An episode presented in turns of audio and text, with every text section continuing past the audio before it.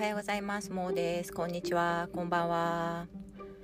いつも聞いていただいてありがとうございます。これは美貌録としてちょっとあの撮っておきたいなっていうのとあともしかしたらなんですけどあの皆さんの中にも、えっと、他の方に相談できないで、えっとうん、困ってるというかなんかどうしたらいいのかなって思ってるけどっていう方もいるかなと思ってえっとそうですね。ちょっと残し話したいなと思って残しておきます。えっ、とそれは介護の問題で、えー、あのちょうどねえっとニュースピックスのえっとなんでねビジネスもしてないのにニュースピックスなんてモーさん聞いてんのっていうかなんかこうなんとか会員になってるんですよねなんかあの年会費払って。でうんビジネスっていうかなんか普通の新聞も結構なんかね、最近はみんなお金払わないと有料会員にならないと読めない部分とかもあってもう本当にみ、ね、イライラしてもうサブスクリプションフィーだけでもう私のランチ代とか全然なくなっちゃうなとか思ってるんですけどあの新聞もね入ったり入んなかったりなんかたまに入る気になったら入ってみたいな感じでしてるんですけどニュースピックスはやっぱりあの動画がねいっぱい出るしまあ落合さんとかいろいろ面白い話とかねするしてくれるからあとはまあ最近はねあのー、我らが古典ラジオの深井さんもなんか入ってきてくれてるし、まあ、そもそもねなんかやっぱりそもそもいろんなこう経済界のトップの人たちが、まあ、自由に語るっていうかねこうスポンサーに惑わされずにフラットなことを言ってくれてる一番フラットに近いことを言ったりとか書いてくれたりしてるのかなとか思ってであの入ってみてますけど、ね、1年でやめようかなと思ったらこの前もまたあの更新してしまいましてでもやっぱり年会費の方が安いなとか思ってあごめんなさい雑談ばかりになっちゃいましたけどでと、えっと、そのニュースピックスで、えっと、亀っちの部屋っていう、えっと、亀山さんっていう、D、DMM 会長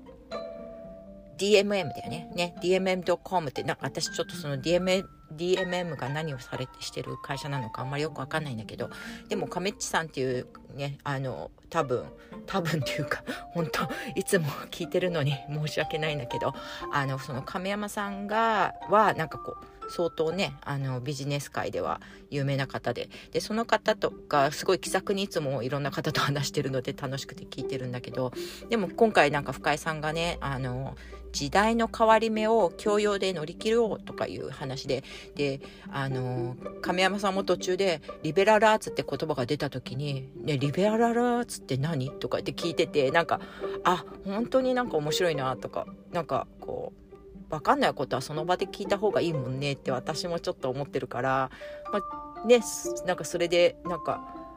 あの亀山さんほどの方が「あの何?」とか言って普通に聞いてるところがなんかすごいやっぱそういう風なねなんかあの知らないことに対して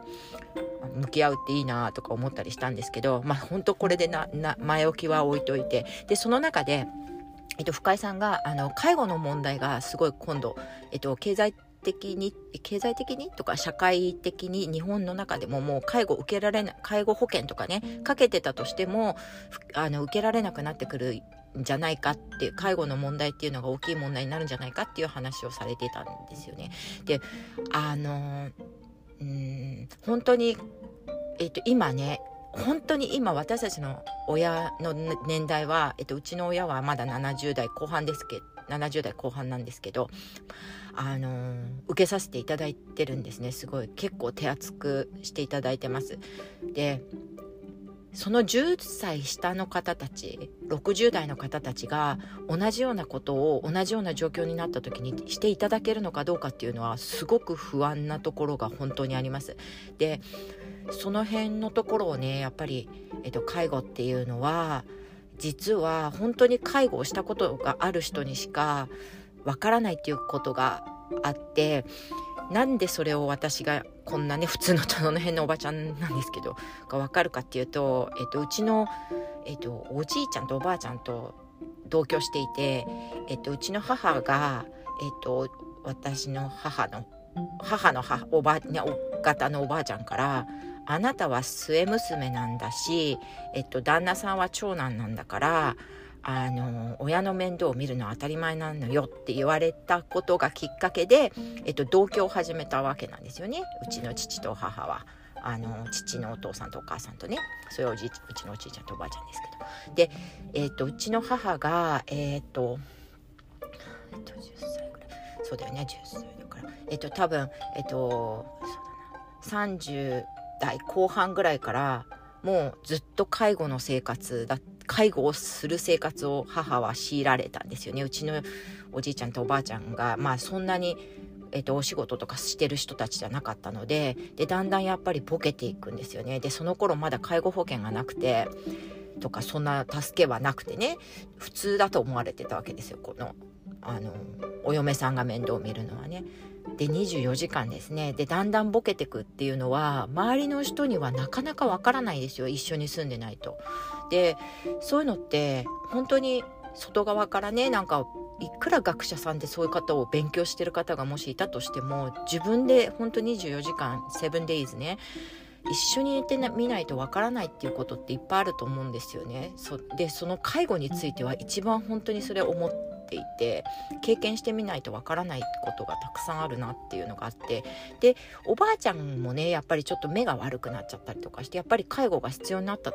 っていうか介護が必要というかもう母がほとんどもう全部面倒見てたわけなんですけどでそういうことがあって、まあ、こういうこともちょっとおいおいねなんかあの必要そうだったらというかなんかもし役に立ちそうだったらいろんな話したいなと思うんですけど本当に経験してみないとわからないことがあるんですよ。で本当にね全然そういうことを経験されないであのね、あのお亡くなりになる時にやっぱりその介護が必要じゃない場合もたくさんあると思うのであとは病気になるとあのお医者さん病院に入っちゃうっていうことがあるからでそういうこととかで一緒に24時間 7, 7日間毎日毎日そういった介護をしなきゃいけないっていうことは経験した方しかわからない。でそういう風になるとね全員がそのことについて考えるはず考えるわけではないっていうことなんですよね。で本当だからあの深井さんの話を聞いていてあなんで深井さんよくそんなのなんかこう気づかれたなと思って30歳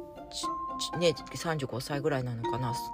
でなんかこう近くにそういった方がいたのかなと思うんですけどでででそれで介護あのそうだねうちの母親がだからその40代とか結構ね子育てが終わってなんか楽しめる時にもうずっと介護をしてたのを私は知ってたのでで私も一緒に住んでたこともあったので。であなんかそういう社会って大変だなって。ででもあの介護保険がね適用になってきてからやっぱりこううちに来ていただける介護の方に来ていただけるっていうあのたあのお風呂入ったりとかするのを助けてくれる方とかが、まあ、週に1回とか来たりしてでもその来ていただくのもやっぱりこのあのお家によってはねこの他の他人の方がうちに入ってそんな自分のうちの人のことをややってもらうなんていうことを躊躇するご家庭とかもまあ時代的にはあるわけですよ。でそういうのも通り過ぎて今はまああのねあの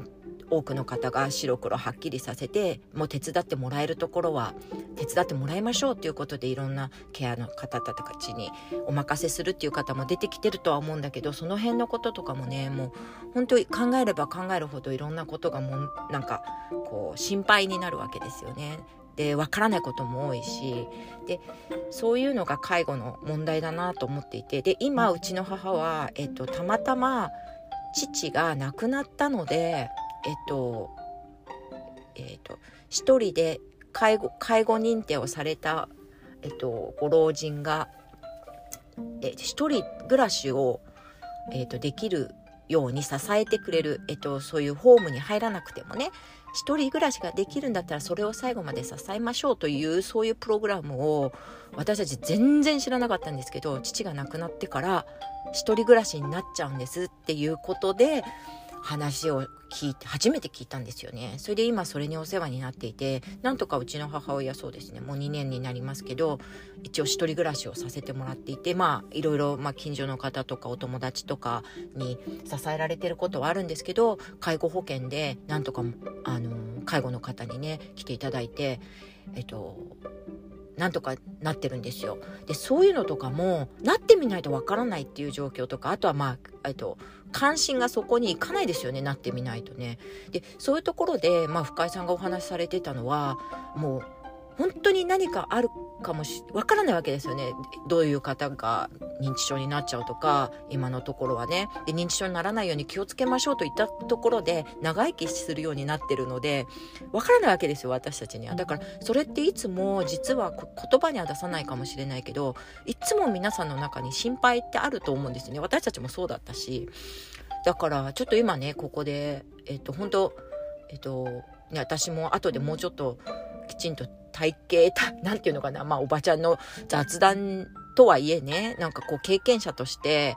あのー、まあいろいろ考えていくね、きっかけとかになったらいいかなと思って、ちょっと話しておいて、もしそういうのでね、なんか、あの、シェアしてね、いろいろ話したりとかできる、なんか、できるというかしたいという方とかがいたらと思ってちょっときっかけになればいいなと思って話してみています。あのいろいろこういうのって本当に立場になってみないと分かんないことなのでえっと、ちょっと話してみました。えっと、じゃあ、また、あの、そういうことで、えっと、本当いろいろな心配なことがあるんですけど、心配があるってことを、えー、っと、確認、確認っていうか自分の中で認めていると、まあ、それに向かって、えっと、どうしたらいいかっていうこともなんか、あの、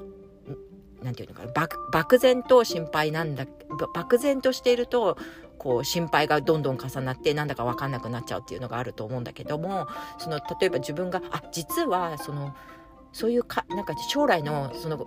か自分の親の介護について心配してるんだなっていうのがなんかこう自覚できるとその部分をねなんかこうどうやってあの解決していけばいいかなとかって分かったりするしあとまあ子育てのこととか、まあ、自分の将来のこととかもなんかこうそういうのってあるかなとあの、えっと、具体的にえっと、心配事が分かれば、あの、もやもやすることも減ってくるのかなとは思ってるの、思っていて、あの、もしよかったら、またそういうので、あの、まあ、なんていうのかな、ね、話とかできる